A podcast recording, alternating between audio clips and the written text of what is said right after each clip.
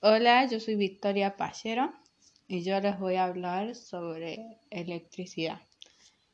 Bueno, primero que nada, la electricidad es un conjunto de fenómenos físicos relacionados con la presencia y flujo de cargas eléctricas. Se manifiesta en una gran variedad de fenómenos como los rayos, la electricidad estática, la introducción electromagnética y el flujo de corrientes eléctricas. Y la electricidad es una de las principales formas de energía usadas en el mundo actual. Sin ella no existiría la iluminación conveniente, ni comunicaciones de radio y televisión, ni servicios telefónicos. Y las personas tendrían que percibir de aparatos eléctricos que ya llegaron a construir parte integral del hogar. La electricidad representa para la humanidad un sinfín de aplicaciones conocidas. Las propiedades eléctricas de los materiales conocidos dependen de la configuración de los electrones de sus átomos, que puede ser el grafeno, la plata y el cobre, son hasta la fecha los más potentes conductores de energía eléctrica disponibles mientras que otros materiales como el vidrio, la lucita o eh, la mica son grandes aislantes. El origen de la electricidad es que la electricidad ha estado presente en el mundo desde siempre. El hombre primitivo pudo percibir mediante fenómenos visibles como los relámpagos o experimentarla a través de peces eléctricos como los tronadores del río Nilo, eh, descritos en los antiguos egipcios. La electricidad estática que surge, por ejemplo, al frotar una barra de ámbar con lana o piel, fue descubierta por los antiguos griegos alrededor del año 600 a.C.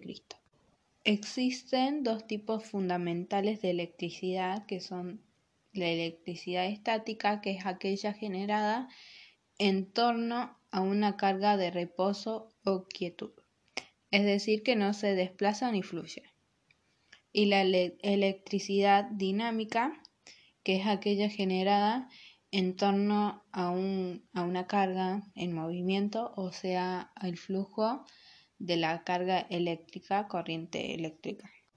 Bueno, la energía es uno de los pilares fundamentales del progreso humano en los países desarrollados, en el que cada acceso de la electricidad está garantizado. Los desafíos del sector tienen que ver con la calidad, coste e impacto ambiental de esta energía. La electricidad es un fenómeno recurrente que, aunque cercano a nuestras tareas diarias, poco conocemos cómo realmente funciona y cuál es su origen. Sin energía eléctrica, todos los procesos se vuelven arcaicos y complicados. Hoy se busca producirla de miles de maneras, influyendo fuentes eh, renovables.